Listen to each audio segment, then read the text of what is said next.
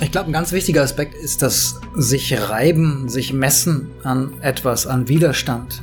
Wenn wir immer nur im harmonischen Fahrwasser so dahin schippern und vor uns hin dümpeln, dann entwickeln wir uns nicht weiter. Und ich rede mir ein und vielleicht manchmal auch ein bisschen schön, dass genau das auch ist, was mich da rauszieht.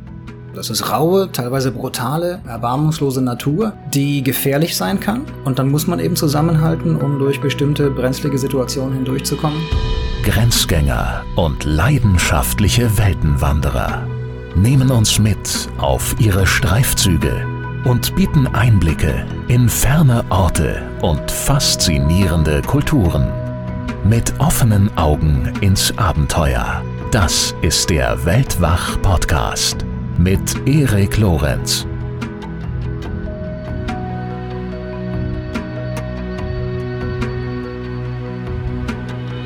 Wir begeben uns heute in den Fluss und zwar in mehrerlei Hinsicht. In den Fluss aufregender, interessanter Geschichten und in den Fluss der Ströme Missouri und Mississippi durch die USA. Abenteurer und Autor Dirk Rohrbach hat sie befahren und er wird uns heute davon erzählen. Dirk gehört definitiv zu den renommiertesten und erfolgreichsten Vortragsreferenten im deutschsprachigen Raum.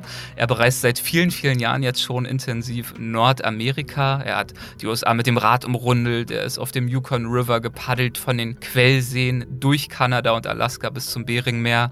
Er engagiert sich mit Projekten zur Rettung der Sprachen der amerikanischen Ureinwohner und er hat uns von alledem auch schon erzählt und zwar in den Folgen 23 und 50. Und nun hat er etwas getan, was vor ihm erst elf Paddlern überhaupt gelungen ist. Und äh, das sind nur mal so am Rande bemerkt weniger Menschen, als es auf den Mond geschafft haben bisher.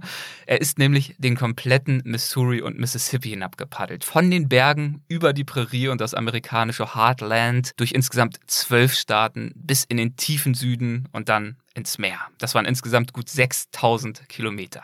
Bevor es damit losgeht und wir uns aufs Wasser begeben, setzen wir uns aber erstmal noch kurz in den Zug, denn ich möchte euch rasch auf unseren Sponsor dieser Folge hinweisen, der mit dazu beiträgt, unseren Podcast zu ermöglichen. Und das ist dieses Mal die Deutsche Bahn mit ihrem neuen Podcast Unterwegs mit. In dieser Show dreht sich alles um interessante und tiefgründige Interviews, um Gespräche. Und die werden im Zug geführt. Der Host, Michel Abdullahi, trifft die unterschiedlichsten Persönlichkeiten auf ihrer Reise und setzt sich einfach sozusagen mit dazu in den Zug. Ja, und dann wird geschwatzt über Hirschwurst, Einsamkeit oder Erfahrungen mit dem Mauerfall, über Themen unserer Zeit wie Trump, Nachhaltigkeit, Reisen oder auch äh, Inspiration für Arbeit und Leben. Also die Themen sind weitreichend und ich habe mir die ersten beiden Folgen auch schon angehört und muss sagen, ich bin doch sehr angetan. Ähm, also es handelt sich nicht etwa um einen trockenen Konzern-Podcast, sondern um richtig interessante Gespräche. Zum Beispiel mit Caroline Kebekus über das Künstlerdasein in Zeiten von Corona oder auch mit Ina Müller über Einsamkeit und Sehnsuchtsorte. In den nächsten Folgen sind dann unter anderem auch noch Clouseau, Clemens Schick und Christian Berkel zu Gast. Es macht einfach Spaß zuzuhören. Wahrscheinlich auch, wenn man gerade selbst mit der Bahn unterwegs ist, aber auch, wie in meinem Fall jetzt gerade, ähm, beim Sport oder Staubsaugen oder wann auch immer. Also hört gern mal rein. Die Show heißt, wie gesagt, Unterwegs mit. Alle zwei Wochen gibt es eine neue Folge und zwar überall, wo es Podcasts gibt und auf dbmobil.de. Und jetzt zurück zu Dirk Rohrbach. Wie gesagt, er war insgesamt 6000 Kilometer auf Missouri und Mississippi in paddelnder Art und Weise unterwegs. Warum er das gemacht hat und was er unterwegs erlebt und gelernt hat, darüber unterhalten wir uns in dieser Episode. Und dabei spricht Dirk im hinteren Teil des Gesprächs auch sehr ehrlich über seine Zweifel und seine inneren Kämpfe. Und obendrein gibt es zwischendurch auch noch jeweils zwei knapp zehnminütige Lesungen aus Dirks Buch im Fluss. Und in den allerersten Sekunden gibt es noch etwas Vorgeplänkel über die Stolpersteine beim Aufzeichnen von solchen Interviews. Wichtig ist nämlich nicht zu vergessen, die Aufnahme zu starten. So.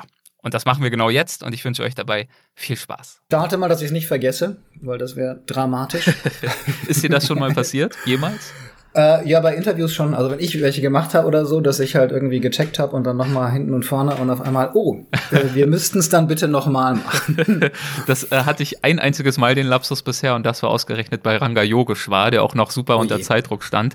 Das war natürlich leicht unangenehm, aber er hat es äh, trotzdem sportlich genommen. Okay, passiert. Na gut, legen wir mal los. Hallo Dirk, herzlich willkommen zurück bei Weltwach. Es freut mich sehr, dass wir es endlich mal wieder schaffen. Hi. Mich freut's auch. Hallo Erik. Du bist vor wenigen Tagen, hast du mir erzählt, von einer ausgiebigen Radtour zurückgekehrt. Wobei vielleicht, naja, für deine Verhältnisse mutet sie ja schon äh, fast bescheiden an. Äh, du bist nämlich auf dem Natchez Trace entlang geradelt oder bist diesem Trace gefolgt. Was ist das für ein Weg? Das ist ein ursprünglich historischer Pfad, der es mal war und der später zu einer Handelsroute und heute zu einem Nationalpark quasi äh, geworden ist.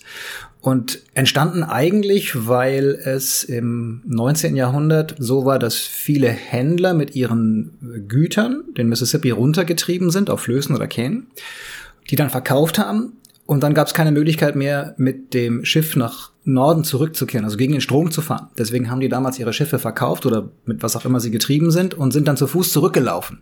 Okay. Auf diesem Natchez Trace, der ja. dann ursprünglich auch mal ähm, die Ureinwohner in dieser Region miteinander verbunden hat. Und der ist dann später eben ausgebaut worden und ist heute ein Highway, der 444 Meilen offiziell lang ist, also gut 700 Kilometer und den man mit dem Auto oder eben mit dem Fahrrad sehr, sehr gut erfahren kann. Das heißt, du bist dann vor allem auf dem Highway unterwegs oder gibt es dann äh, links und rechts noch Pfade? Es gibt in der Tat noch Originalabschnitte, Aha. wo man wandeln kann, so wie früher, die ersten Siedler und die Trapper und die Pioniere und die Ureinwohner. Aber auf denen kann man nicht fahren. Das sind wirklich nur kurze Abschnitte. Da kann man wandern oder spazieren gehen, aber ähm, selbst mit einem Mountainbike wird das irgendwann sehr schwierig, weil es hügelig ist zum großen Teil und weil das sehr unwegsames Gelände ist. Ich bin also auf dem sehr sanft asphaltierten Abschnitt gefahren. Okay. Gut, aber dieses Mal geht's ja weniger um deine Radtouren, darüber haben wir uns ja auch in der früheren Folge schon mal unterhalten, sondern es geht um deine Flussreisen. Mhm. Und auch die waren schon mal ein Thema bei uns. Äh, dein letzter Besuch bei Weltwach, der ja auch schon wieder eine ganze Weile zurückliegt, schon fast verwerflicherweise, in Folge 50 war das. Äh, da haben wir uns über deine Reisen auf dem Yukon unterhalten. Und nach dem Ende dieser Reisen wuchs in dir ja dann doch recht schnell auch wieder der Wunsch, nach einem weiteren Flussabenteuer. Wie rückte denn dann schließlich der Missouri in dein Blickfeld? Das war insofern naheliegend, als ich halt überlegt habe, was ist denn noch so ein Fluss, der dich reizt und interessiert? Und der Missouri ist ja der längste Fluss in Nordamerika. Viele denken, der Mississippi ist der längste. Der Mississippi ist sicher der bedeutendere, größere, mächtigere. Aber der Missouri ist der längere Fluss. Und deswegen dachte ich, ja, den zu fahren von der Quelle bis zum Ende wäre gut, wobei das Ende offiziell ja bei St. Louis liegt, wo der Missouri in den Mississippi mündet. Und da aufzuhören erschien mir irgendwie nicht plausibel. Deswegen bin ich ganz runtergepaddelt dann, also den Unterlauf vom Mississippi bis zum Golf von Mexiko, also auch von der Quelle bis zum Meer, gut 6000 Kilometer. Ja, das fand ich ja äh, doch etwas äh, unterhaltsam an dem Konzept, dass dir sozusagen der längste Fluss Nordamerikas dann doch ja irgendwie unvollständig erschien und auf jeden Fall nicht ausreichend lang. Ja, viele Missouri-Fans sagen ja, der Unterlauf vom Mississippi müsste eigentlich der Missouri sein, weil mhm. der ja länger ist ja. und es verdient hätte. Aber die Europäer kamen mal zuerst an den Mississippi, haben den entdeckt und benannt und deswegen ist der Unterlauf des Mississippi der eigentliche Missouri, also heute der, der sich etabliert hat. Mhm. Den Yukon bist du ja mit einem selbstgebauten Birkenrindenkanu war es, glaube ich, hinabgepaddelt. Für was für ein mhm. Boot hast du dich dieses Mal entschieden? Dieses Mal habe ich auch wieder ein Boot selber bauen wollen, hatte auch eine kurze Zeit überlegt, ob ich wieder das Birkenrindenkanu aus der Storage holen soll und damit paddeln soll aus der Lagerhalle. Und dann habe ich gedacht, nee, ich will was anderes und habe mich für ein Kajak erstmal entschieden. Also kein offenes Kanu, wo man einfach einsteigt, sondern ein Kajak mit Cockpit, ein Seekajak, weil ich wusste, ich werde durch viele Stauseen paddeln, über die wir später vielleicht noch sprechen können. Und ähm, dann sollte es wieder ein selbstgebautes Boot sein aus einem Kit, einem Bausatz, den ich mir besorgt habe. Und da gab es eine interessante, lustige Zufallsgeschichte, die dann letztendlich dazu geführt hat, dass ich dieses Boot so gekauft und gebaut habe. Als ich vor der Reise, genau ein Jahr vor der Reise, nämlich zufällig mal mit dem Fahrrad durch Los Angeles geradelt bin, fuhr ein Auto an mir vorbei mit zwei Holzkajaks mhm. auf dem Dach. Und dann fuhr dieses Auto auf den nächsten Parkplatz und ich bin dahin und habe den Fahrer angesprochen und sagte, super, ich plan sowas, wo hast denn die Boote her? Ja, die machen wir selber. Wie, ihr macht die selber? Ja, wir bauen diese, äh, wir machen diese Bausätze und verkaufen die dann. Und eine Woche später habe ich mich mit ihm getroffen an einem Stausee in Kalifornien, habe so eins von diesen Booten Probe gepaddelt, war total begeistert und habe dann ein Jahr später eben dieses Kit mit in die Wüste genommen und habe dort dann äh, in zwei Wochen so das grobe Boot gebaut und dann noch ein bisschen Feintuning und nach einem Monat ungefähr war es dann fertig ja, in die Wüste genommen ist ein gutes Stichwort nach äh, Slap City, äh, ein ja. Ort, den du im Buch als äh, herrlich abgefuckten Ort beschreibst und dein Gastgeber ja. nannte sich selbst Spider. Was war so herrlich abgefuckt an diesem Ort und wie hast du die Zeit dort bei Spider verbracht? Ich weiß nicht, ob ihr alle Into the Wild gesehen habt oder das Buch gelesen habt. Die Geschichte über Alex Supertramp, Christopher McCandles, der ja dann ums Leben kam, in Alaska verhungert ist, in der Nähe vom Denali Nationalpark. Und der hatte tatsächlich eine Zeit lang auch in Slab City verbracht. So mhm. kam ich zum ersten Mal auf diesen Ort, der eigentlich gar keiner ist. Das ist eine Siedlung, die früher mal ein Militärcamp gewesen ist. Und Slabs, das sind die Betonfundamente, auf denen früher die Häuser, Hütten und Baracken standen. Und das ist das Einzige, was von diesem Ort übrig geblieben ist, wenn du so willst. Und dem haben später über Jahrzehnte hinweg dann mehr und mehr Nomaden und Aussteiger und Outlaws und äh, Obdachlose in Beschlag genommen und haben eben Slab City gegründet sozusagen. Und da leben die jetzt vor allen Dingen in alten Wohnwagen off-grid, also ohne Stromleitungen, ohne Wasserleitungen. Das heißt, jeder muss sich irgendwie selbst versorgen. Und dieser Geist des Anarchismus, der da irgendwie ähm, gut wie böse existierte, der hat mich inspiriert und eben viele Freigeister, die dorthin gezogen sind. Und Spider war so einer, der zufällig gestrandet ist, erstmal mit seiner Familie nach einem günstigen Platz zum Leben gesucht hat. Und der dann später angefangen hat, so eine kleine Bar zu betreiben und ein Airbnb Superhost geworden ist, der also irgendwelche alten, ausrangierten Wohnwagen vermietet und Hütten, die er selbst gezimmert hat und in diesem Umfeld habe ich mich dann zwei Wochen lang zurückgezogen oder fast drei Wochen waren es und habe dann eben eine kleine Plane über eine der Hütten gelegt, die verlängert und so eine Art Werkstatt, da Outdoor-Werkstatt gebastelt und in der habe ich dann gebaut. Äh, du hast es gerade wieder so schön äh, bezeichnet, Freigeister, die dort leben, Anarchismus. Ähm, ich habe so das Gefühl, dass diese Art von Ort dich auch immer wieder anzieht, oder? Und dass man von diesen Orten in Amerika eine ganze Menge findet. Ja, ich glaube, die Weite ist es, dies, äh, die dieses Land hat, ne? So die ja. der Horizont, den es einfach noch gibt, der unverbaut ist und gerade in der Wüste, wenn du halt wirklich so in dieser Klarheit der Umgebung dich zurückziehst und reflektierst und auch gezwungen bist zu reflektieren. Ähm, das macht's, glaube ich, aus und äh, das zieht mich in der Tat irgendwie immer an oder findet mich immer wieder und ich habe das sehr genossen, da zu arbeiten genossen. Das sagt man jetzt natürlich im Nachhinein gern, aber ich hatte das Gefühl beim Lesen des Buches, so richtig genossen hast du es eigentlich dieses Mal nicht. Ich habe den Bau nicht genossen, ja. das stimmt zum großen Teil, weil alles so schief ging. Und das war nur so ein, so ein Omen, so ein Vorzeichen für das, was auf der Reise passieren sollte und eben auch nicht so richtig äh, erfüllend erstmal für den Moment gewesen ist. Mhm.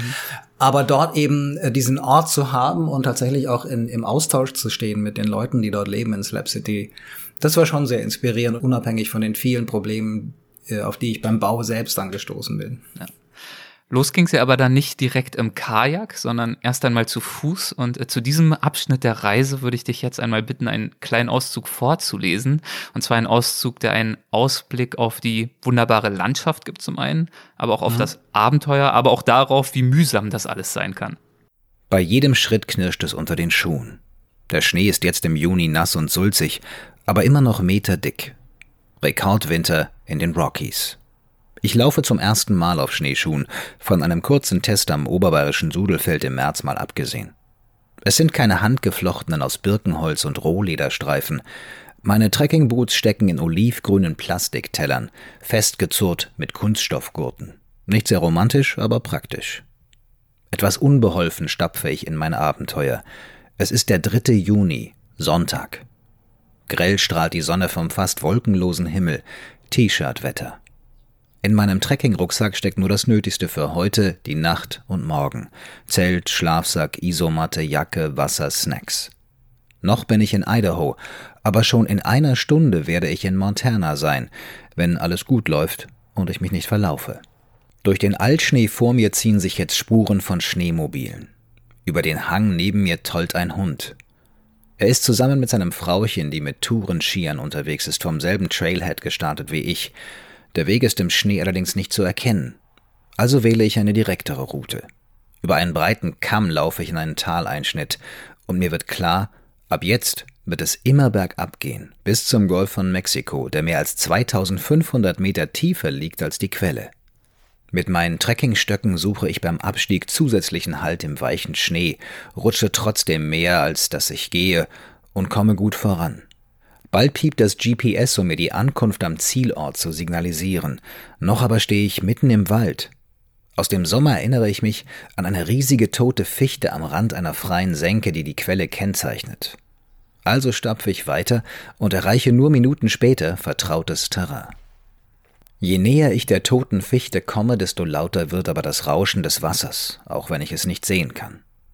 Ich setze den Rucksack ab, ziehe die Schneeschuhe aus und folge dem Geräusch. Bis ich einbreche. An der Stelle, wo Norm und ich im letzten Sommer standen, trägt der Schnee nicht mehr. Mein rechtes Bein steckt bis zur Hälfte in Schnee und Wasser. Zum Glück halten die Gamaschen und Goa-Membran vom Trekkingstiefel. Ich ziehe den Fuß aus dem Loch, jetzt kann ich das reißende Wasser auch sehen.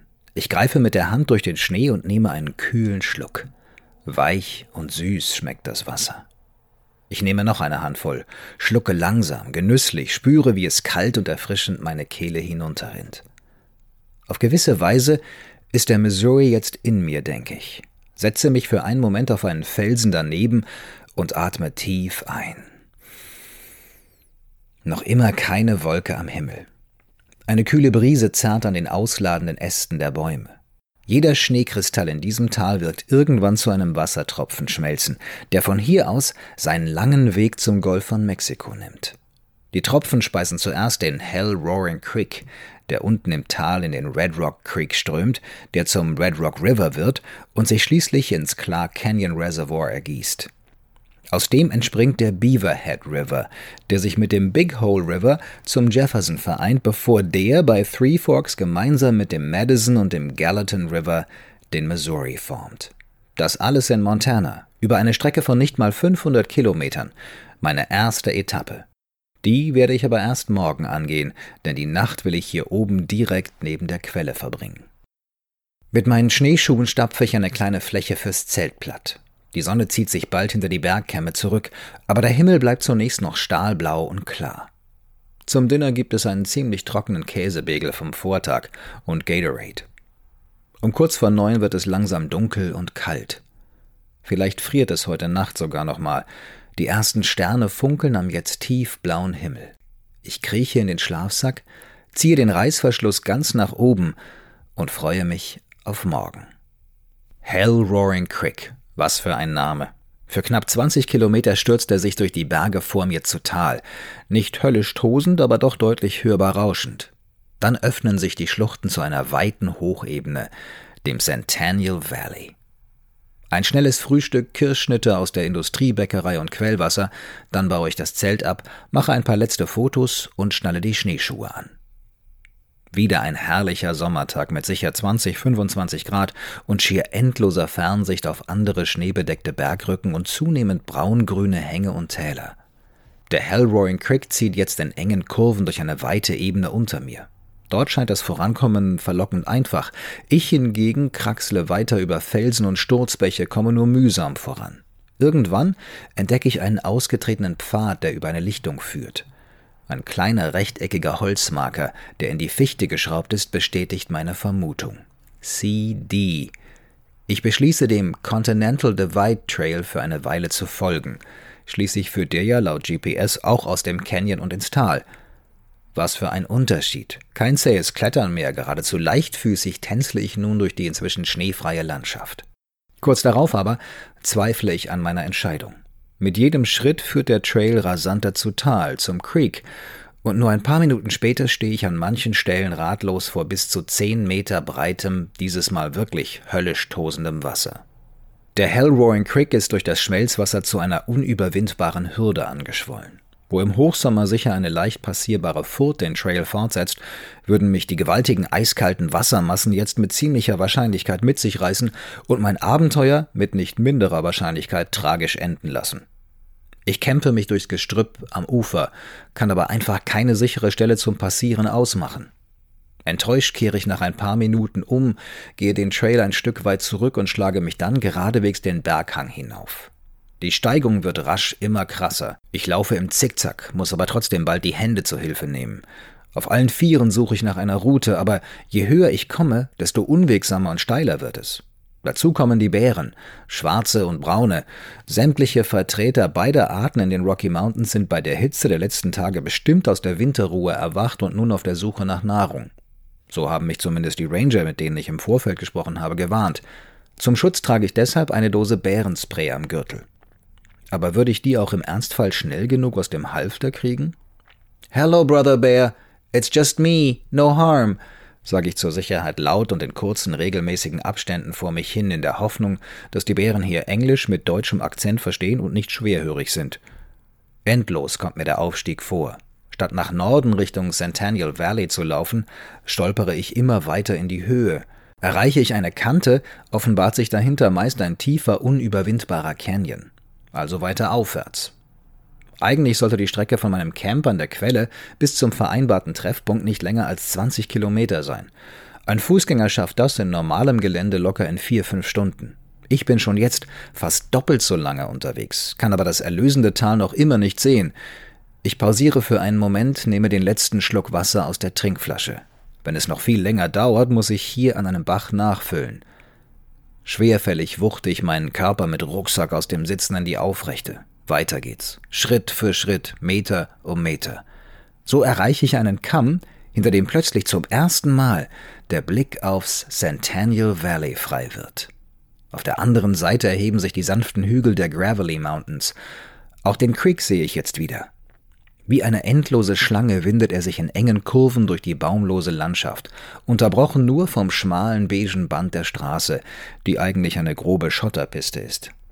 Das Grün am Ufer des Bachs strahlt heller, verliert sich aber bald in den Grau- und Brauntönen der Steppe, die von weiteren Wasserläufen zerfurcht wird. Am Ufer der gegenüberliegenden Berge zeichnen sich schemenhaft die Dächer einer einsamen Farm ab. Knapp zwei Stunden später nähere ich mich dem Stacheldrahtzaun, der die Straße und das Tal vom Fuß der Berge trennt. Vieles hier ist Privatbesitz, vor allem Viehweide. Zwölf Stunden sind seit meinem Aufbruch von der Quelle am Morgen vergangen. Über eine Furche am Berg steige ich zu Tal, torkle durch weiches Gras zwischen den Armen des Hellroaring Creek, der sich hier in der Ebene verzweigt. Völlig fertig erreiche ich den Zaun. Ein Foto noch vom ikonischen Marker, der den Creek als die höchste Quelle des Missouri ausweist. Hell Roaring Creek, the utmost source of the Missouri River. 3,768 miles to the Atlantic, the fourth longest river in the world. 6064 Kilometer wären das. Aber wer kann das schon genau nachmessen? Ja, und irgendwann ging es dann aber dann natürlich los mit dem Kajak und ähm, da wartete ja dann direkt nach dem Start ähm, ja eine einigermaßen brenzliche Tierbegegnung auf dich. Ich bin an einem Abschnitt gepaddelt, der eigentlich nicht wirklich fürs Paddeln freigegeben war. Ich habe eine Sondergenehmigung bekommen. Da oben gibt's ein Naturschutzgebiet. Und das ist normalerweise gesperrt, weil die Trompeterschwäne dort brüten, zu der Zeit, in der ich da durchgepaddelt bin.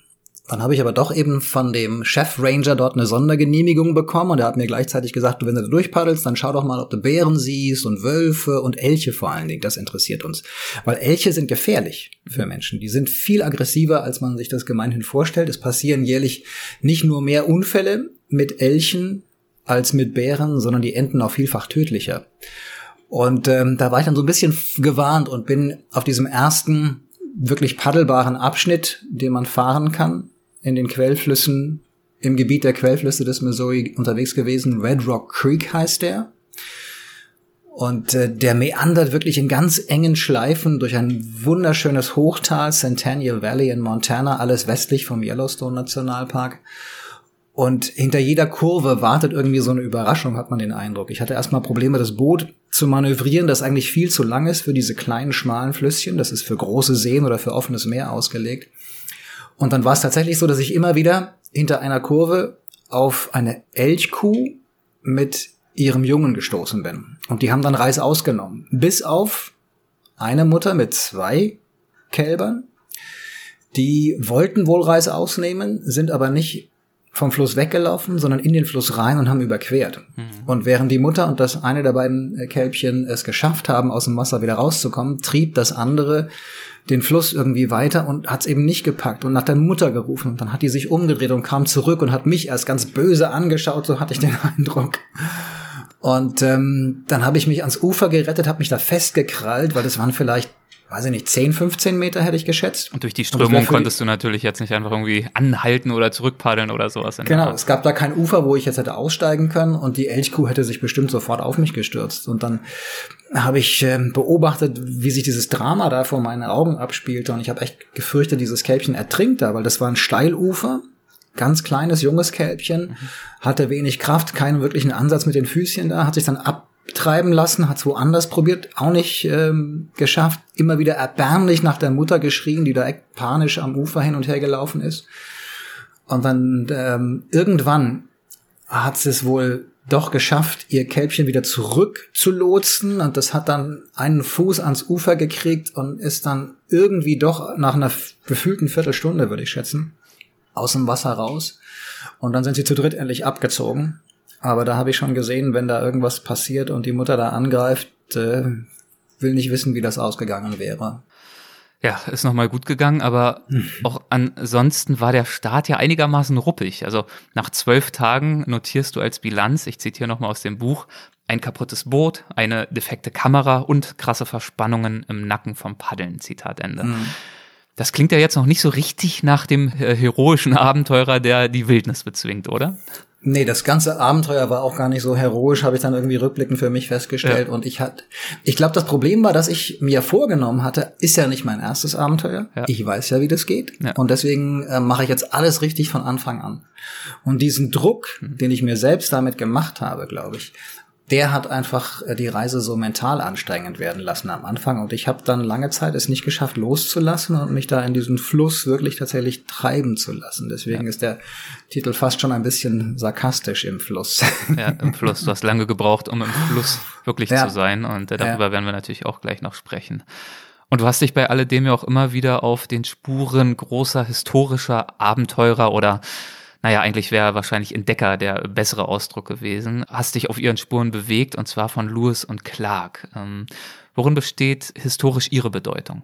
Das sind wahrscheinlich so irgendwie die wichtigsten und, und bedeutendsten Abenteurer, die Amerika hat. Mhm. Und ich glaube schon, dass der Begriff Abenteurer in dem Fall auch richtig ist. Klar, das sind Entdecker, ursprünglich Soldaten. Lewis und Clark sind Soldaten. Mhm. Und äh, Lewis, Meriwether Lewis, war ein Mitarbeiter, der für Präsident Jefferson gearbeitet hat.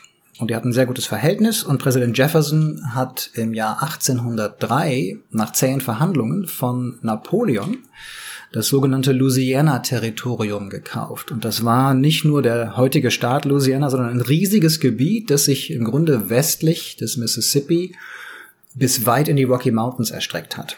Damals unerschlossen, vielfach unbekannt und Jefferson hat dann ein Jahr später, 1804, Lewis und seinen Kompagnon William Clark auf den Weg geschickt, um dieses Territorium zu erkunden, zu kartografieren und letztendlich auch ein Stück weit so die Landrechte abzustecken für die Vereinigten Staaten, damit die Briten sich nicht weiter ausbreiten können. Und dann sind Lewis und Clark auf dem Missouri erst einmal mit einem Team von Freiwilligen, so etwa 30 äh, Freiwillige, die sie um sich geschart hatten, die natürlich bezahlt wurden, also die die wurden angeheuert, die waren jetzt nicht irgendwie da zum Spaß nur ehrenamtlich unterwegs und, und, und um des Ruhmes wegen, sondern die haben natürlich dafür Geld bekommen. Aber ja. sie haben sich eben freiwillig gemeldet für diese Mission.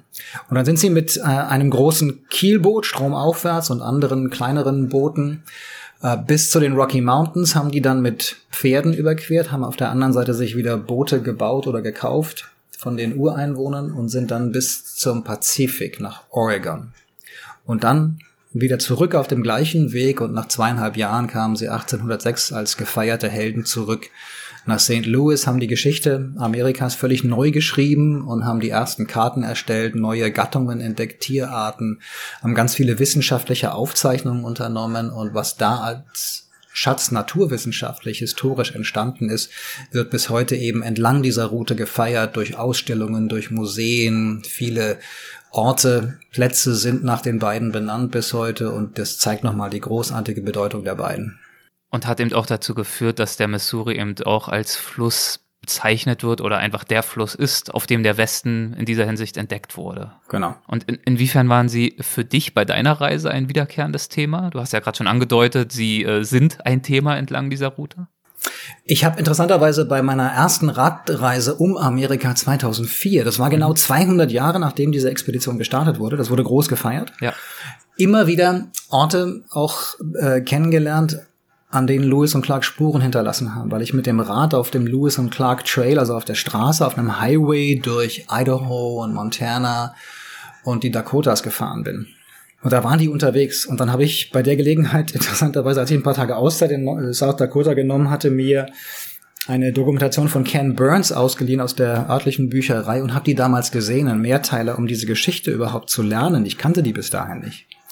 Und das hat sich irgendwie festgesetzt bei mir. Ich fand das so spannend, so beeindruckend, unter welchen ähm, harten, extrem harten Bedingungen, die damals diese erfolgreiche Mission über zweieinhalb Jahre durchgezogen haben.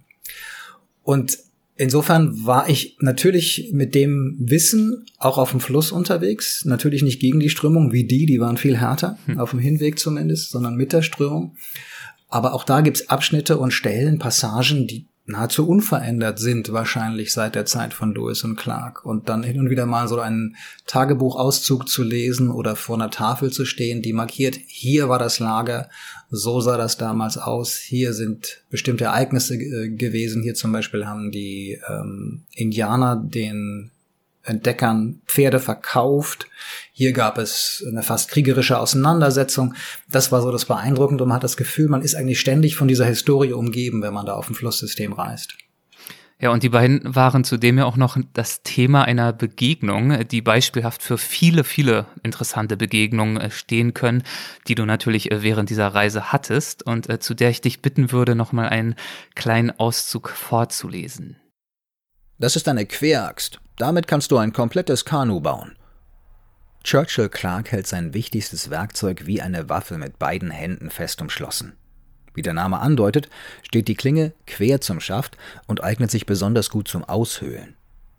Man schwingt sie wie einen Golfschläger und mit jedem Schlag trägt man etwas mehr Holz ab, sagt er.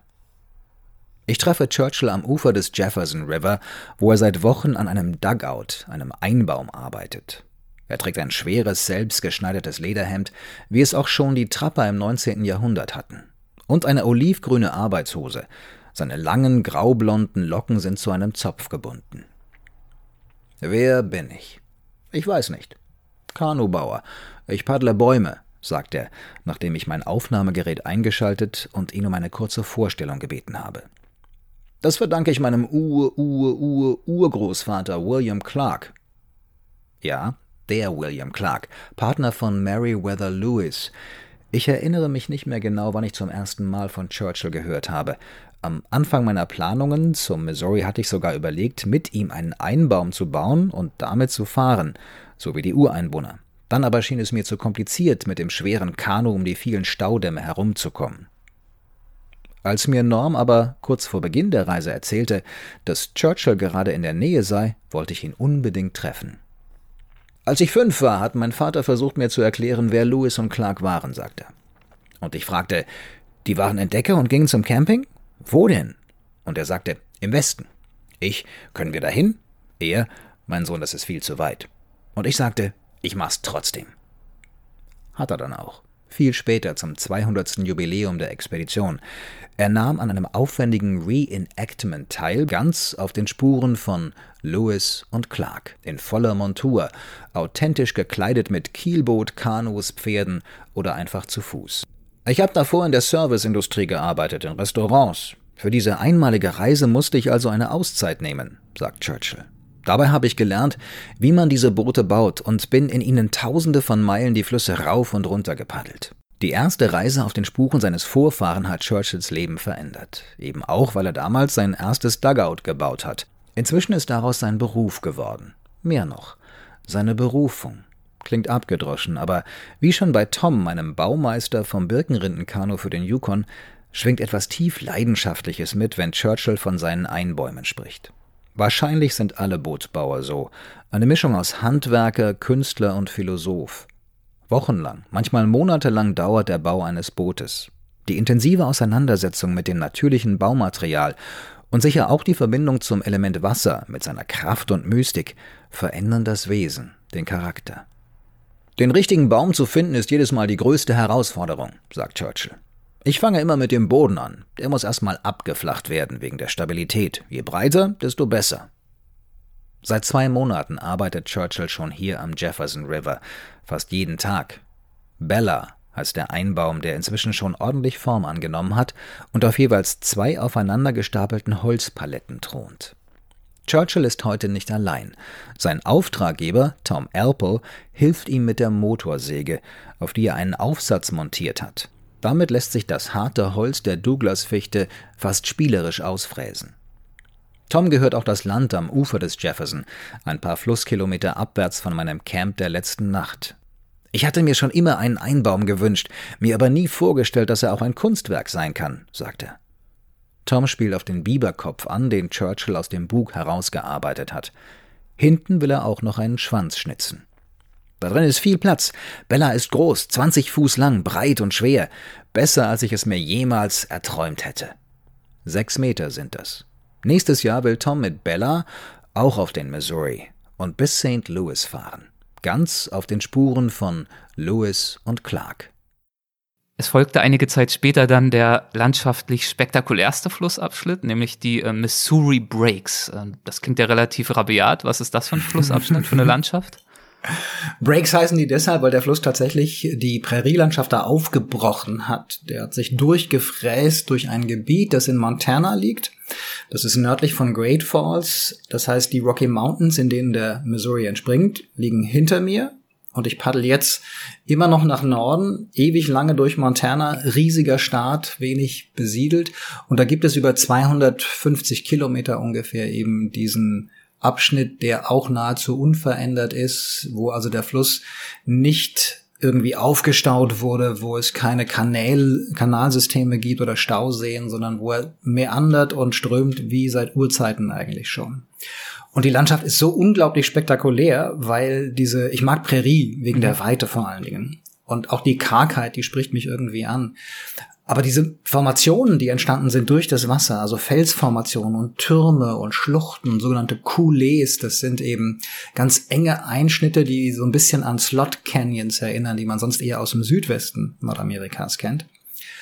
Und da durchzulaufen und das zu erkunden und da zu stehen und diese, diese Felswände zu berühren, wo teilweise auch noch äh, die Ureinwohner Zeichnungen, Ritzungen hinterlassen haben, das macht es so plastisch und, und so, so un, unfassbar nah da unterwegs zu sein, dass ich diesen Abschnitt gerne noch länger ausgekostet hätte, aber wie so oft auf meinen Reisen immer die, die Ziellinie so ein bisschen im Hinterkopf hatte. Ja, man hat auf jeden Fall gemerkt bei der Lektüre, beziehungsweise merkt es immer noch, wenn man das Buch liest, dass äh, dieser Abschnitt dir ganz besonders viel bedeutet hat. Äh, wie auch zum Beispiel äh, die Begegnung mit einer Dame dort, nämlich Jennifer Darlington. Äh, wer ist sie und wie lebt sie dort? Jennifers Familie gehört das Land, auf dem einer der wichtigsten Campgrounds in diesem Abschnitt liegt. Diese ganze Region wird verwaltet über die Nationalparkbehörde äh, Amerikas und es gibt aber private Ländereien in diesem Abschnitt. Und durch ein sogenanntes Easement, also einer Vereinbarung zwischen der Regierung und zwischen den privaten Landbesitzern, dürfen eben auch diese Abschnitte von Paddlern zum Beispiel oder anderen Reisenden benutzt werden. Und in diesem Abschnitt, in dem Jennifer zu Hause ist, hat die Nationalparkbehörde einen Campground angelegt. Sehr primitiv, da gibt's jetzt irgendwie keine, kein Klohäuschen oder sowas, sondern einfach einen Zeltplatz, damit eben der Einfluss der Menschen auf die Natur eben auch in einem begrenzten Rahmen stattfindet und die Natur geschützt werden kann. Und ich bin da angelandet an einem späten Nachmittag, frühen Abend, habe mein Boot da an Land gezogen, gerade angefangen, mein Zelt aufzubauen, als eine Frau da vorbeigelaufen ist. Und ich dachte, die gehört zu einem anderen Paddelteam, das weiter, ein Stück weiter äh, weg kampierte. Und kam mit ihr aber ins Gespräch und sie sagte, nee, nee, ich lebe hier. Und ich sage, wie, du lebst hier? ja, da hinterm Hügel, da stehen unsere Häuser. Ja, wie? Und dann erzählte sie mir eben, dass dieses äh, Land, dieser Abschnitt seit vielen Generationen in ihrer Familie äh, liegt, dass sie Rinder züchten vor allen Dingen auf dem Land und dass sie es eben unglaublich liebt, in diese Coulées, diese Schluchten hineinzulaufen, dass sie regelmäßig hier unterwegs ist und spaziert, einfach um sich zurückzuziehen, so von, von dem Wahnsinn des Alltags, von dem ganzen Stress, den man so im Beruf irgendwie tagsüber hat und, und so genießt sich da in dieser Natur einfach nochmal neu zu entdecken, vielleicht auch ein Stück weit. Und dann kamen wir ins Gespräch und dann hat sie Wasser äh, für mich geholt von zu Hause, hat mir eine, Pfirsich noch gebracht und haben so abends dann an das Ufer dort gesetzt. Dann hat sie mir erzählt, wie besonders dieser Abschnitt ist. Und das ist tatsächlich vielleicht der spektakulärste oder zumindest der bekannteste innerhalb der Missouri Breaks. Äh, White Cliffs oder White Rocks, so nennen es die Einheimischen, sind ganz weiß in der Sonne grell schimmernde äh, Felsabbruchkanten auf der anderen Flussseite. Und Jennifer hat erzählt, wenn man da hochläuft, dann findet man Tipi-Ringe, also mit Steinen markierte Ringe, wo die Ureinwohner vor Jahrhunderten wahrscheinlich kampiert haben und eben diese Felsritzungen und sich vorzustellen, wie die Menschen damals gelebt haben und dass das heute gar nicht anders aussieht, außer dass eben keine Relikte mehr bis auf die wenigen geblieben sind.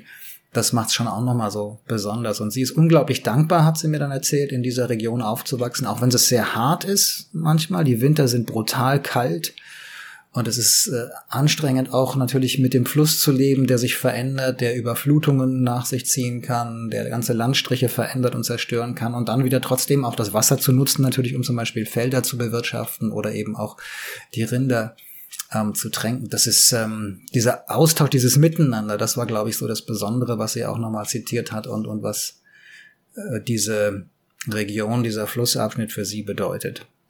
Ja, und ich äh, finde, das trägt wirklich wahnsinnig viel zum Buch bei. Also diese Begegnung, aber auch die vielen, vielen anderen Begegnungen, von denen du erzählst, diese kleinen Einblicke in Mikrokosmen, können jetzt natürlich gar nicht auf alle eingehen, wollen wir auch gar nicht. Dazu ist ja das Buch da. Es gab zum Beispiel auch eine spannende Begegnung mit einem äh, Dutzend Männer, die auf den Spuren der Pelzhändler dort äh, wandelten, der Pelzhändler des 19. Jahrhunderts. Und ähm, vielleicht noch äh, beispielhaft mal zu einer anderen Person, äh, die mir im Gedächtnis geblieben ist, Emanuel, wenn es richtig ausspreche, Marconi. Ja. Ähm, den hast du später kennengelernt und ähm, von dem schreibst du, er habe dich von all den Menschen, die du bis zu diesem Zeitpunkt auf deiner Reise getroffen hast, dass er dich am allermeisten überrascht hätte. Inwiefern hat er dich so sehr überrascht? Der passte da überhaupt nicht hin. Das war in South Dakota, also Aha. so am Rand, Übergang zwischen der Prärie und dem mittleren Westen, wo die Landschaft sich auch so ein bisschen ändert. In einer Stadt, die heißt äh, Vermilion. Das ist im südöstlichen Eck von South Dakota, fast schon an der Grenze zu Nebraska, die auf der, das auf der anderen Seite liegt.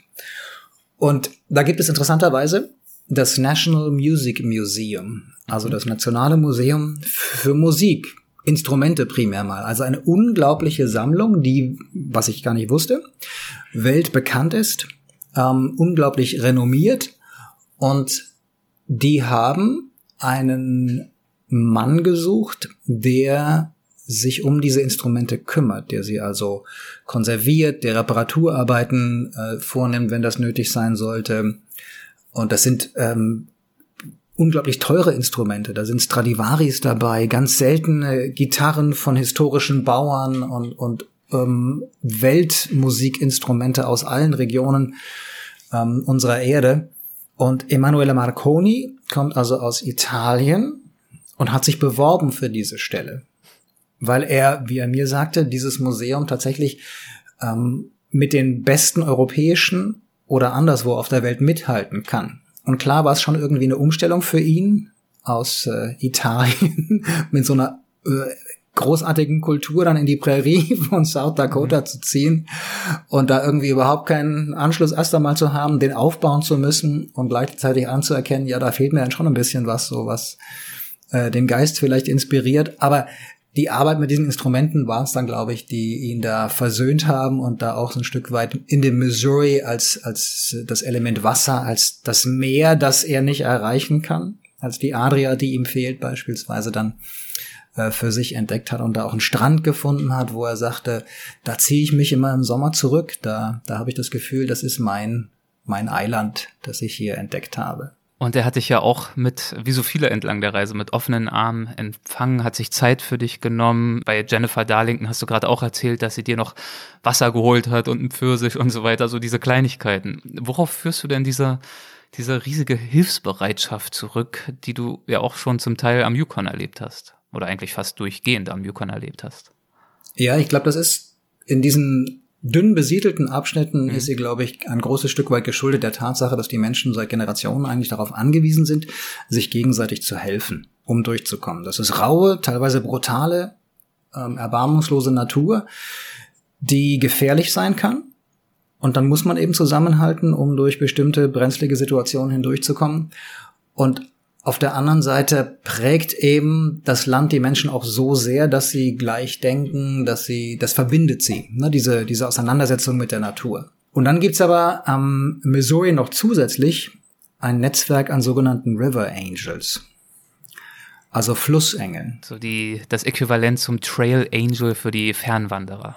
Genau so. Und so funktioniert's dann auch. Die sind vernetzt über Social Media und äh, wissen dann immer, wer wann wo auf dem Fluss unterwegs ist und folgen diesen Reisen auch, weil sie oftmals selber nicht die Zeit haben oder die Ressourcen, um so eine Reise selbst zu machen. Und dann haben sie das Gefühl, jedes Mal, wenn ich jemandem helfen kann, der gerade unterwegs ist, dann bin ich ein Stück weit mit ihm oder ihr auf dieser Reise. Mhm.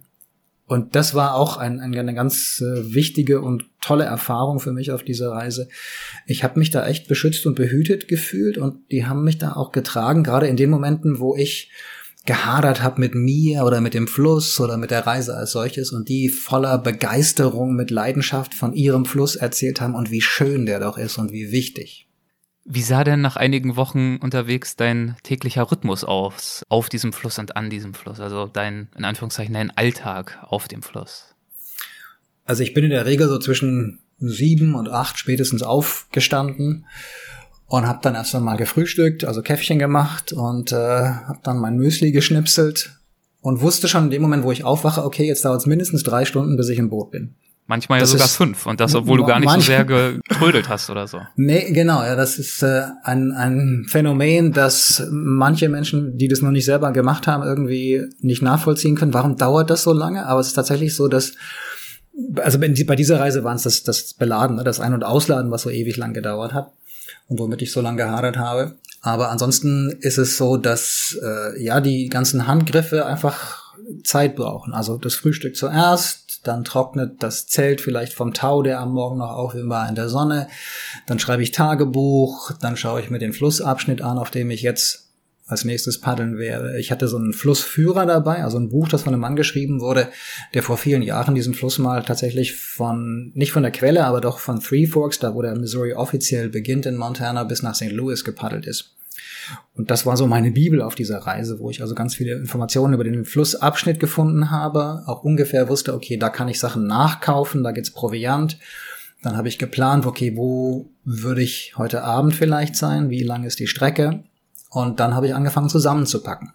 Und dieses Verpacken in Kajak ist eine solche Sisyphus-Arbeit, weil da halt so wenig Platz ist und es gibt zwei Luken, durch die man beladen kann, dass ich mir immer genau überlegt habe oder genau überlegen musste, in welchen Packsack kommt was hinein, wo stecke ich den rein, in welcher Reihenfolge und wenn ich das mal verändert habe, dann hat es eben meistens nicht gepasst.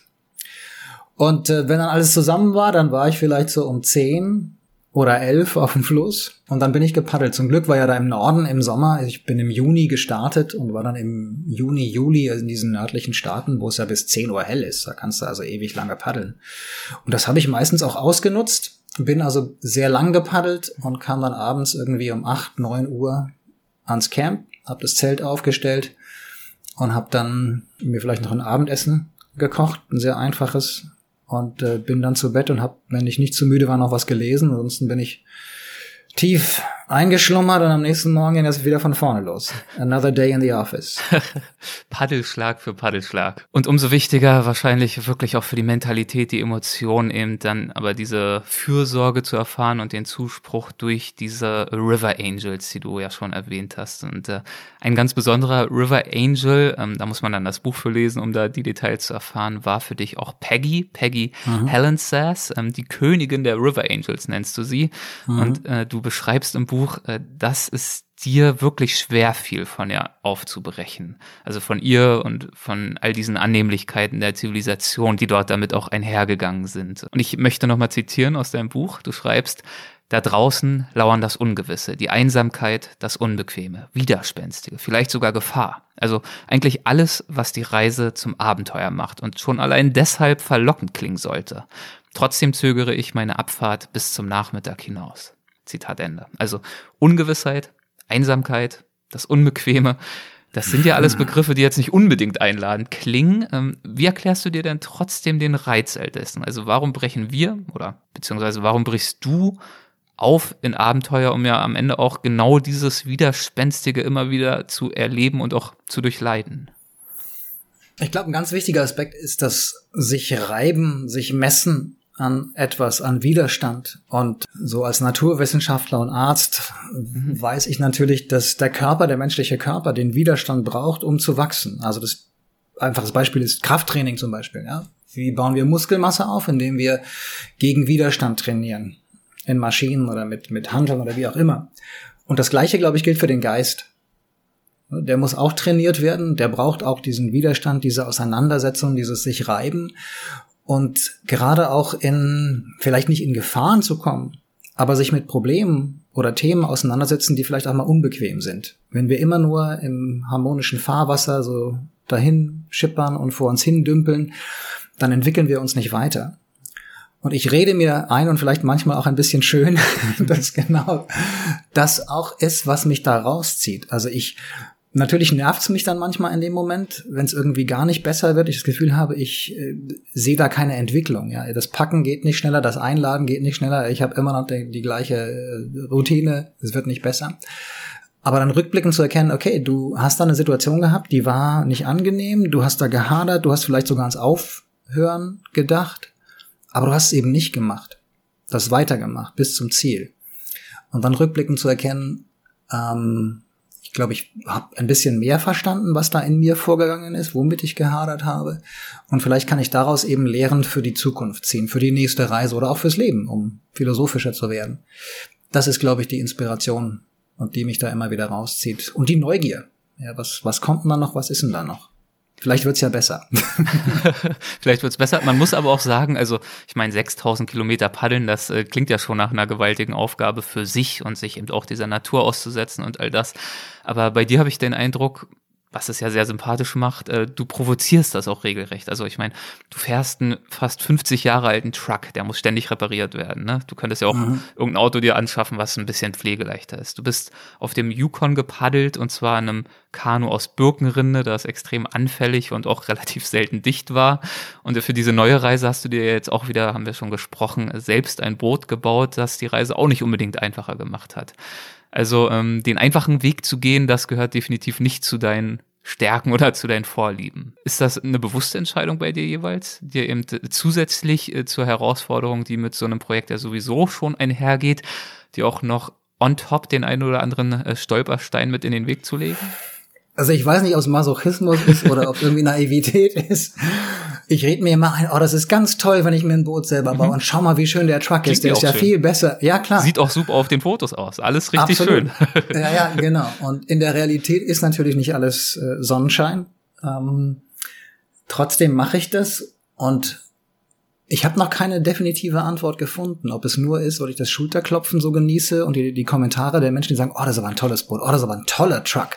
Ey, und der Trailer, ey, wie alt ist der denn? Und dann sage ich, ja, das ist, das freut mich natürlich. Und auf der anderen Seite weiß ich, das sind alles Projekte, die nie zu Ende gehen. man muss sich immer damit auseinandersetzen. Und warum das nun offenbar ein Thema in meinem Leben ist, warum ich das mache, ich weiß nicht, ob es die Suche ist oder der Glaube, dass in diesen Dingen viel mehr Seele steckt als in etwas, das reibungslos funktioniert. Also ob ich bewusst diese Auseinandersetzung suche und dann trotzdem eben so hadere mit ihr in dem Moment mitunter und die nicht einfach so, so ist es halt, ja, lebt damit, sondern ähm, ich versuche dann es irgendwie doch wieder einfacher zu kriegen und es geht aber nicht. Ähm, also das, ich kann dir tatsächlich im Moment noch keine finale Erklärung dafür liefern, außer dass ich genauso wie du beobachtet habe, ja, das scheint ein Thema zu sein. Mhm. Dieses, dieses, ähm, mach's bloß nicht so einfach. Ja.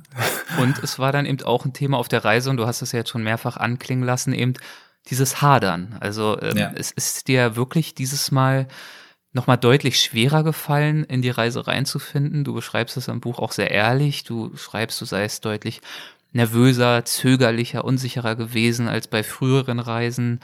Worin hat sich das geäußert und wie bist du unterwegs damit umgegangen und hast versucht, damit fertig zu werden? Also der Umgang war das Hadern, das du schon zitiert ja. hast und das auch ich immer wieder angesprochen habe. Ich habe ja. ähm, geklagt, mit mir selbst Gespräche geführt, überlegt, warum ist das so und und ähm, Mensch, ich wollte doch alles besser und richtig machen und ich muss es doch eigentlich auch besser wissen und warum klappt's denn nicht und ähm, ja, ich glaube, ich bin dann am Anfang und einen langen Teil der Reise nicht gut mit umgegangen. Also ich habe das nicht tatsächlich als ehrliche Auseinandersetzung gesehen, sondern als widerspenstige Tatsache, der ich trotzig begegnen muss. Völliger Blödsinn und macht die Reise nicht einfacher natürlich. Und habe dann gleichzeitig erkannt, dass, glaube ich, dass insgesamt so, ein, so eine, ähm, diese Konfrontation über so einen langen Zeitraum mit dir selbst, das Alleinsein, das dich auch zwingt, da in den Spiegel zu schauen. Das ist, glaube ich, das, was es ähm, auf der einen Seite eben so anstrengend und intensiv macht und auf der anderen Seite rückblickend und mit Blick auf die Zukunft sicher auch, dann bereichert. Und dass man Erkenntnisse vielleicht gewinnt, die man am Anfang der Reise nicht hatte. Hast du bei ähm. diesem, bei diesem Blick in den Spiegel, der dir ja durch diese lange Phase jeweils der Einsamkeit auch ein Stück weit dann aufgezwungen wurde, hast du da neue Dinge an dir bemerkt? Also ich habe zum einen, ob das neu ist, weiß ich nicht, aber diese die Unfähigkeit loszulassen in, in dieser Intensität, in dieser Anhäufung, in dieser Länge auch, das ist etwas, was ein, ein Thema ist und das ist gut wie schlecht. Das heißt, ich bin unglaublich loyal. Ich bin ähm, jemand, der gerne zu Dingen steht und auch Menschen vor allen Dingen, die er eben äh, ins Herz geschlossen hat.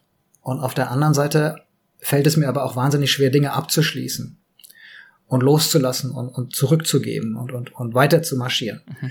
Ähm, das heißt, ich trage Sachen, ähm, unangenehme Begegnungen, Erlebnisse unglaublich lange mit mir rum. Und das ist etwas, was mir bei dieser Reise so deutlich geworden ist wie bei keiner anderen. Also das Thema Loslassen ist ein ganz wichtiges, gut wie schlecht. Und ähm, damit konfrontiert zu werden und dann sich zu überlegen, wie gehe ich jetzt damit um, das war nicht einfach. Bis, bis zuletzt eigentlich. Und das hat fast bis zum Mississippi gedauert, bis mir das so allmählich klar wurde.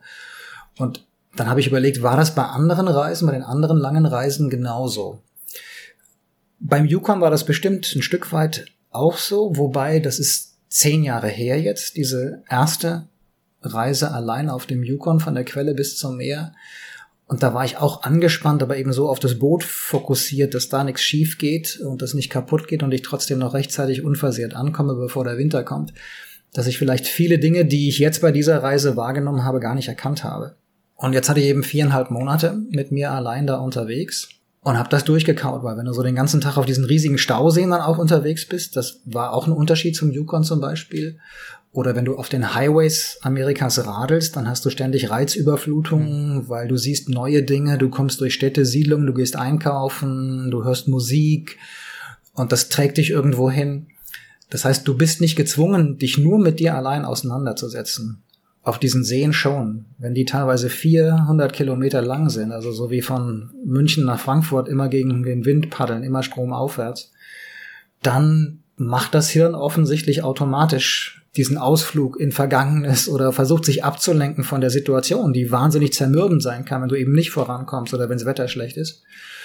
Und dann wirst du konfrontiert mit all diesen Dingen, die du dachtest, die gibt's gar nicht oder die hast du schon längst abgehakt. Die kommen immer wieder hoch. Und das das war echt krass und neu bei dieser Reise. Das lag vielleicht eben tatsächlich an den Abschnitten, durch die ich hindurch gepaddelt bin und die bei anderen Reisen so nicht existiert haben.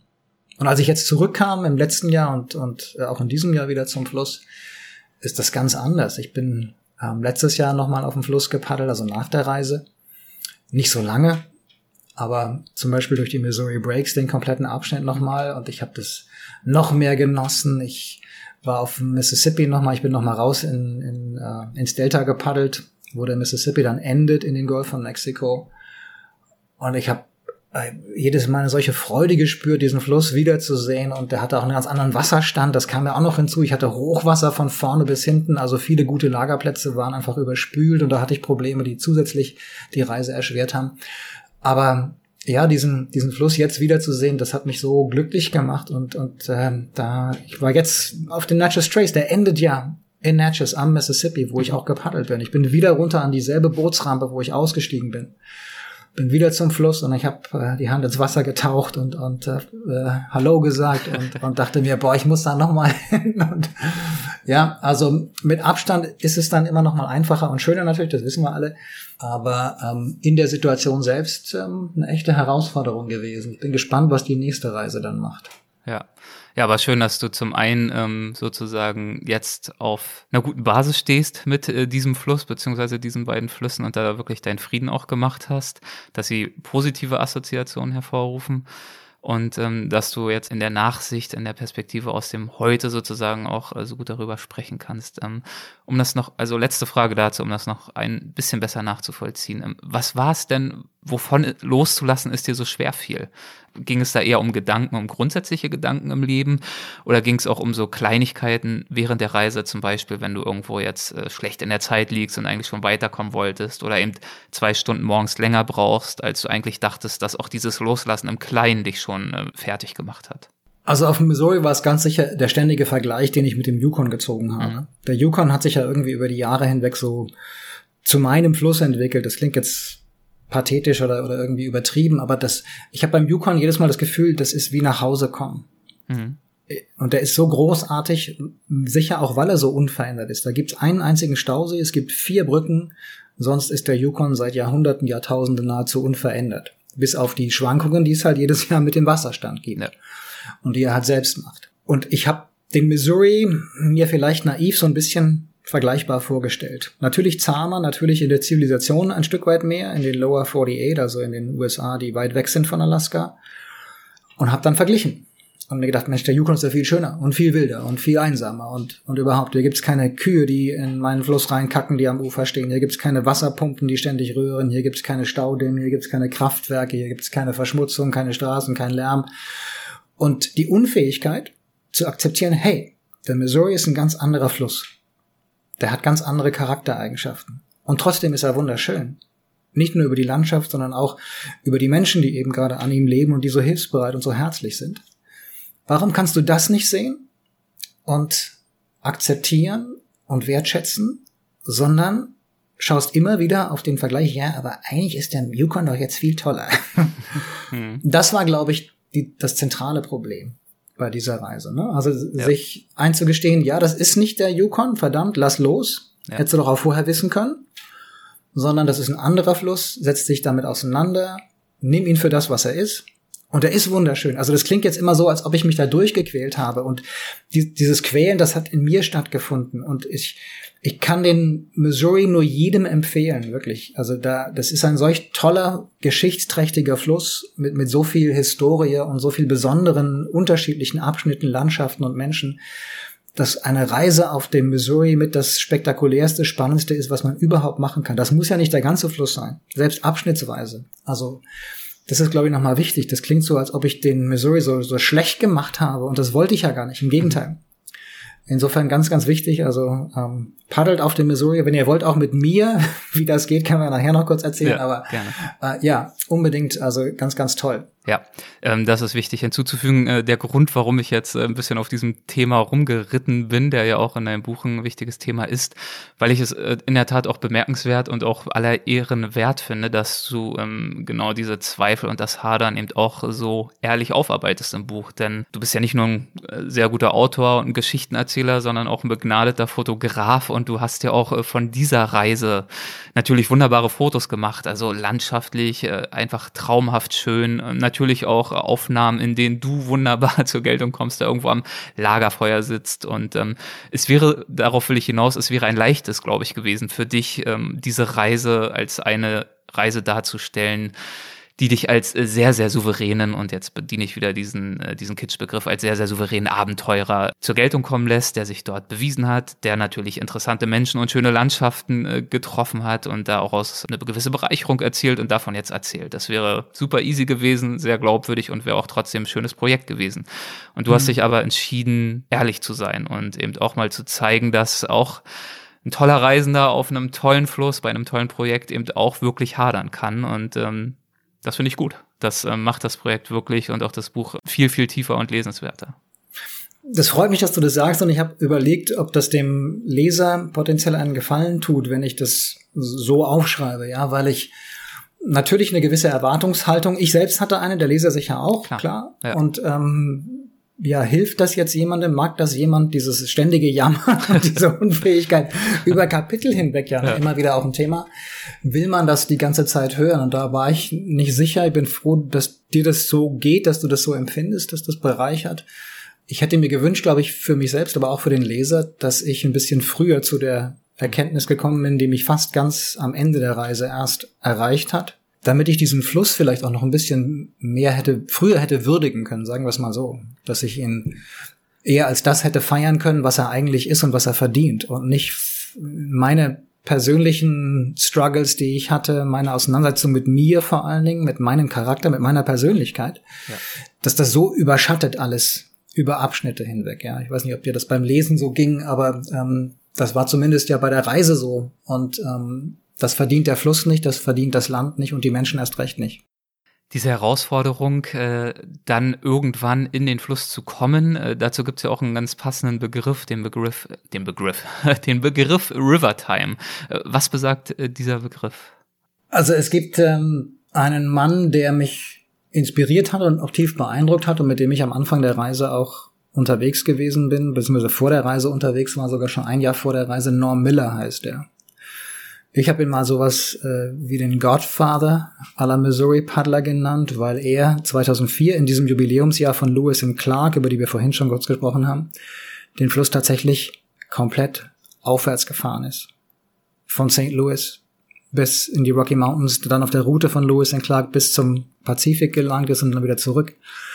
Und ich dachte, das ist ja Wahnsinn, wie, wie geht denn das? Also das kann man ja nicht. Und der hat eben immer wieder auch betont, wie besonders der Fluss für ihn ist und dass er im, im Englischen ähm, sind die Flüsse weiblich. Also es ist nicht der Fluss, es ist die Fluss, wenn du so willst. She is beautiful. Das, das betonen alle River Angels, Menschen, die mit den Flüssen zu tun haben. Isn't she beautiful? Isn't she gorgeous? Und she's awesome, but she's also dangerous. Mhm. und Norm Miller hat das begründet, weil er sagt, Flüsse sind Lebens äh, ähm, Life Givers, also Flüsse schenken Leben, genau, so wie Frauen das auch tun. Deswegen sind für ihn Flüsse weiblich. Und Norm sprach eben auch von der River Time, die es irgendwann gibt oder in den Rhythmus, in den man kommt. Es dauert zwei, drei Wochen, sagt er in der Regel bei so einer Reise, bis man die ganzen Sorgen, den Alltag, alles, was einen so beschäftigt, was man mit sich rumträgt, sein Paket, was man auf dem Rücken hat, bis man das ablegen kann und bis der Fluss übernimmt und den Alltag diktiert.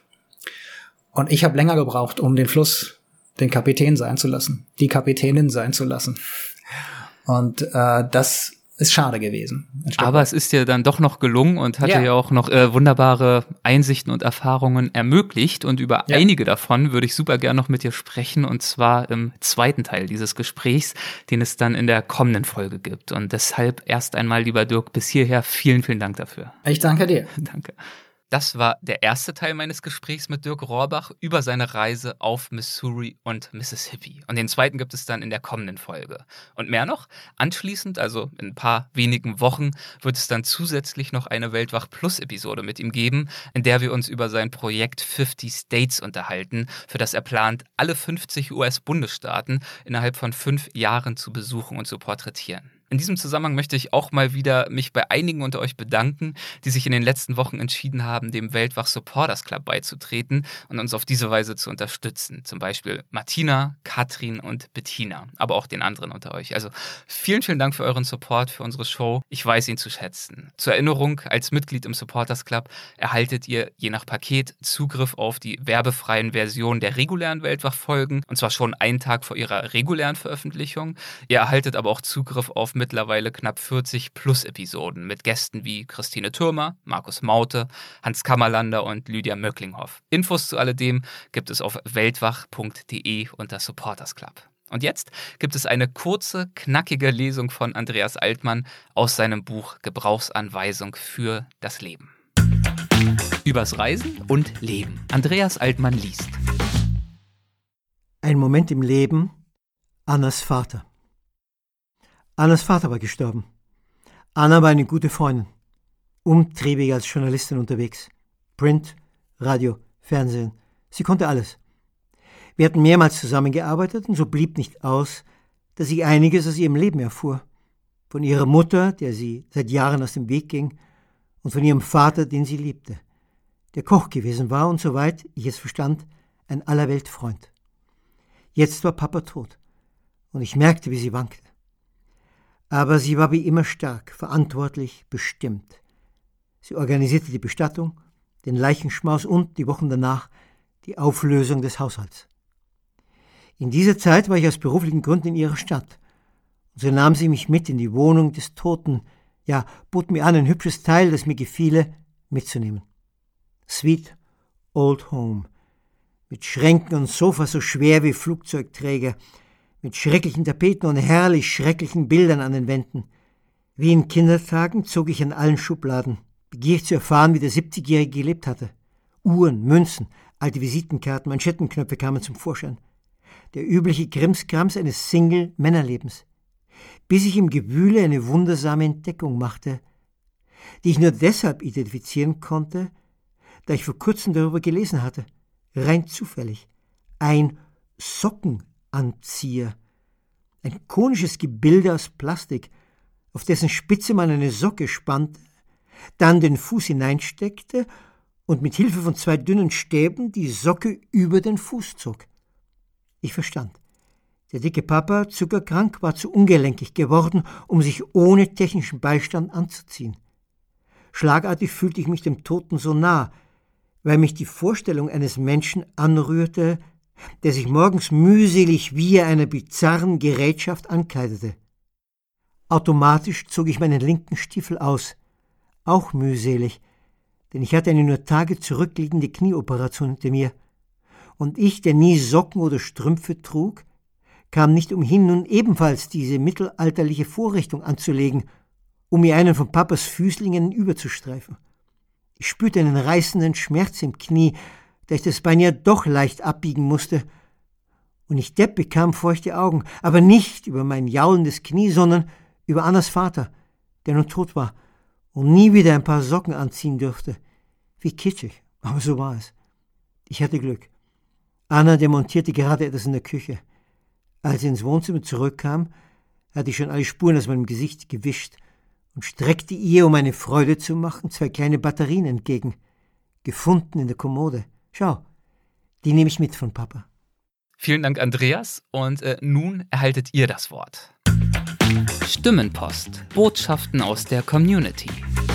Uns wird heute Thomas von seinen Erlebnissen berichten und er erzählt uns von seinem Abenteuer auf dem Yukon, über den wir hier ja im Weltwach-Podcast schon mehrfach gesprochen haben, unter anderem in Folge 50 mit Dirk Rohrbach, unserem Gast in dieser Folge. Bitteschön, Thomas. Hallo Erik, hallo Jana. Hier ist Thomas aus Münster und zunächst möchte ich mich einmal ganz herzlich bei euch bedanken. Der Podcast ist einfach super und ich freue mich jede Woche aufs Neue auf spannende und interessante Gespräche und Gäste. Macht einfach weiter so. Es ist toll, euch äh, dort oder dir, Erik, zu folgen und den, den spannenden Gesprächen zu lauschen. Ja, und in der letzten Folge hast du ja äh, die Frage nach unserem größten Abenteuer gestellt. Und da ist mir meine Reise in den Yukon im letzten Jahr eingefallen. Und ich war schon öfter in Kanada unterwegs und so zog es mich auch letztes Jahr in den Yukon. Und ähm, ich hatte mal vor längerem die Idee, ich könnte doch auf dem Yukon mal mit dem Kajak unterwegs sein. Und so habe ich mir die Strecke von Carmex bis Dawson City rausgesucht. Das sind 400 Kilometer durch die Wildnis und man braucht dafür sieben bis acht Tage ungefähr. Und ähm, ja, habe mich dann alleine der Herausforderung gestellt. Auf dem Weg nach Carmex habe ich dann doch etwas weiche Knie bekommen, aber nach den ersten Stunden auf dem Fluss hat sich das dann alles irgendwie gelegt, die Aufregung und alles hat gut funktioniert. Und ja, so, so legte sich dann die erste Aufregung. Und am Ende war ich auch nicht die kompletten sieben Tage komplett alleine unterwegs, sondern man trifft dann auf so einer Tour interessante Menschen, und ja, spannende Menschen, mit denen man sich dann unterhalten kann, zum Beispiel den freien Journalisten aus Paris oder den japanischen Abenteurer, der auf seinem Stand-Up-Paddleboard von Whitehorse bis Dawson City gepaddelt ist, eine Frau der First Nations oder auch einem Vater mit Sohn aus Deutschland, die mit einem selbstgebauten Floß den gesamten Yukon bezwingen wollen, wobei hier die Idee äh, dem Sohn entspringt, was ich sehr bemerkenswert fand. Ja, und warum ist es jetzt irgendwie mein größtes Abenteuer? Ich denke, dass es der Mix aus dem Unbekannten ist, dem ich mich gestellt habe, den Gefahren, denen ich mich bewusst ausgesetzt habe, Gefahren wie Stromschnellen und Tiere. Man muss ja sagen, es gibt Bären, Schwarzbären, Braunbären, Wölfe und Elche, die alle irgendwo gefährlich werden könnten. Aber das war auch nicht meine, mein erstes Erlebnis dort jetzt im Yukon oder in Kanada, so dass ich dort auch nicht leichtsinnig, sondern vorbereitet unterwegs war. Ja, dann in der Natur zu sein, die Begegnungen und Erfahrungen, die man dort sammelt, auch vor allen Dingen äh, Erfahrungen mit sich selbst. Denn wenn man so über Stunden oder Tage allein unterwegs ist, dann muss man sich auch zwangsläufig mit sich selbst auseinandersetzen, was ich jedem nur irgendwie empfehlen kann, was eine ganz tolle Erfahrung sein kann. Ja, und so war ich noch nie so abgelegen und so exponiert und so auf mich allein gestellt wie auf dieser Tour, weshalb ich ähm, hier wahrscheinlich sagen kann, das war bisher mein größtes Abenteuer. Und obwohl ich hier unfassbar viel Glück auf dieser Tour mit dem Wetter hatte, so zeigt sich doch auch zwischendrin ähm, die Natur dann von, mal von ihrer brutalen Seite äh, und wie sie dann wirklich auch sein kann. Und in dem einen Moment scheint noch die Sonne und, ähm, und man sieht Tiere und alles ist toll und schön. Und auf einmal zieht ein Gewitter rein und äh, es kommt Wind auf, es stürmt und Wellen türmen sich auf dem Fluss auf, dass man trotz Strömung kaum noch einen Meter vorankommt und pausieren muss. Und ich habe dann, also das habe ich auch erleben müssen und ich habe auch einen verletzten Biber gesehen, der eine offene Wunde hatte und auch entsprechend nicht mehr fliehen konnte. Und ich konnte sehr dicht ran und habe dann die Verletzung erkannt. Und mir wurde dann klar, ich, ich kann nichts tun, ich kann ihm nicht helfen. Und er wird entweder an dieser Verletzung sterben oder ein Wolf oder ein Bär wird sich äh, den Biber holen und ihn fressen. Oder mit ganz viel Glück wird er es vielleicht überleben. Ja, und dann paddelt man weiter und legt dann irgendwo am Ende des Tages an und schlägt das Zelt auf und sieht dann vielleicht den schönsten Sonnenuntergang in einer absoluten Stille und Ruhe. Das, das hat dann einfach etwas Magisches und sehr Bewegendes an sich. Und nach ungefähr drei bis vier Tagen unterwegs muss ich auch sagen, es stellte sich dann, dann eine innerliche Ruhe irgendwie ein und eine Dankbarkeit und Zufriedenheit irgendwie mit sich, mit der Welt und mit der Tour. Das, es hat irgendwie alles gepasst und war, und war richtig schön. Ja, dementsprechend fiel dann das Ankommen in Dawson City auch äh, irgendwie schwer und wieder in den Trubel von Menschen dann ähm, anzukommen. Auf der einen Seite schön, aber nach all der Abgeschiedenheit und Ruhe auch irgendwie merkwürdig. Und äh, auf dem Weg nach Whitehorse mit dem Bus ähm, legt man dann eine Strecke in vier Stunden zurück, für die man vorher sieben Tage lang ähm, hart paddeln musste ja, diese Entschleunigung, die ich hier auch erlebt hatte, die versuche ich auch weiterhin in meine Urlaube und Reisen einzubauen und bin deshalb eher zu Fuß oder auch mit dem Rad unterwegs, anstelle des Roadtrips mit dem Auto zum Beispiel. Ja, soweit von meinem größten Abenteuer und ja, mach bitte genauso weiter mit Weltwach. Ich freue mich weiter auf ganz viele tolle Gäste und spannende Geschichten. Ja, soweit alles Gute und liebe Grüße, euer Thomas. Vielen Dank, Thomas. Vielen Dank euch allen auch, die uns ebenfalls eine Nachricht zugesendet haben. Und wir wollen natürlich weiterhin von euch hören. Die Nummer ist nach wie vor 001 267 997 2603. Meldet euch einfach mit Feedback zu den aktuellen Folgen oder zu Gedanken rund um die Themen, die wir besprochen haben, übers Paddeln, über Ökologie und Nachhaltigkeit. Darüber haben wir in den letzten Folgen gesprochen mit Arvid Fuchs und Markus Maute. Oder erzählt von euren eigenen Reiseerlebnissen über Abenteuer, über Missgeschicke unterwegs, all das, was ihr als denkwürdig und bereichernd empfunden habt. Ihr könnt euch natürlich sehr gern auch auf andere Weise äußern, zum Beispiel indem ihr uns bei Instagram folgt und dort kommentiert oder auch via Apple Podcast Rezension oder einfach in der Podcast App eures Vertrauens. Und an dieser Stelle auch noch stellvertretend Danke an Samalita95, äh, Explorer, halbe 8653 und Johannische, schwierige Namen, für die tollen Reviews in der Apple Podcast App in den letzten Wochen. Vielen, vielen Dank dafür. Abschließend möchte ich euch auch nochmal auf unseren Sponsor dieser Folge hinweisen, die Deutsche Bahn mit ihrem Podcast Unterwegs mit. Dort erwarten euch tiefgründige und persönliche Gespräche im Zug. Und die Strecke bestimmt dabei der Gast. Das kann also eine private oder eine berufliche Tour sein. Und Moderator Michel Abdullahi, der setzt sich dann einfach mit dazu und dann wird geplaudert über die Lebensgeschichte des Gastes und über Themen, die sie oder ihn umtreiben. Das ist mal lustig, mal intelligent und soweit ich das bisher beurteilen kann, ich habe mir die ersten beiden Folgen schon angehört, immer unterhaltsam. Also hört gern mal rein. Die Show heißt, wie gesagt, unterwegs mit. Alle zwei Wochen gibt es eine neue Folge, und zwar überall dort, wo es Podcasts gibt und auf dbmobil.de. Das war's für diese Woche. Vielen, vielen Dank, viele Grüße und bis zum nächsten Mal. Euer Erik.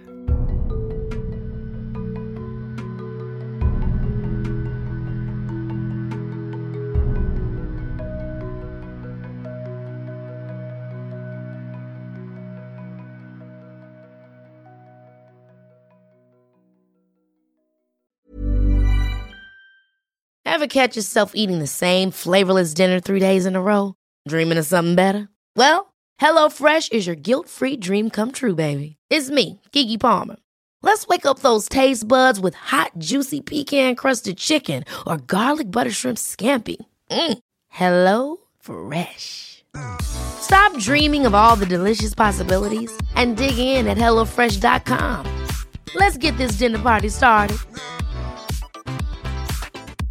Even when we're on a budget, we still deserve nice things. Quince is a place to scoop up stunning high end goods for 50 to 80% less than similar brands.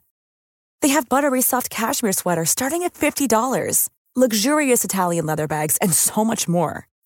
Plus, Quince only works with factories that use safe, ethical, and responsible manufacturing. Get the high-end goods you'll love without the high price tag with Quince. Go to quince.com/style for free shipping and 365-day returns.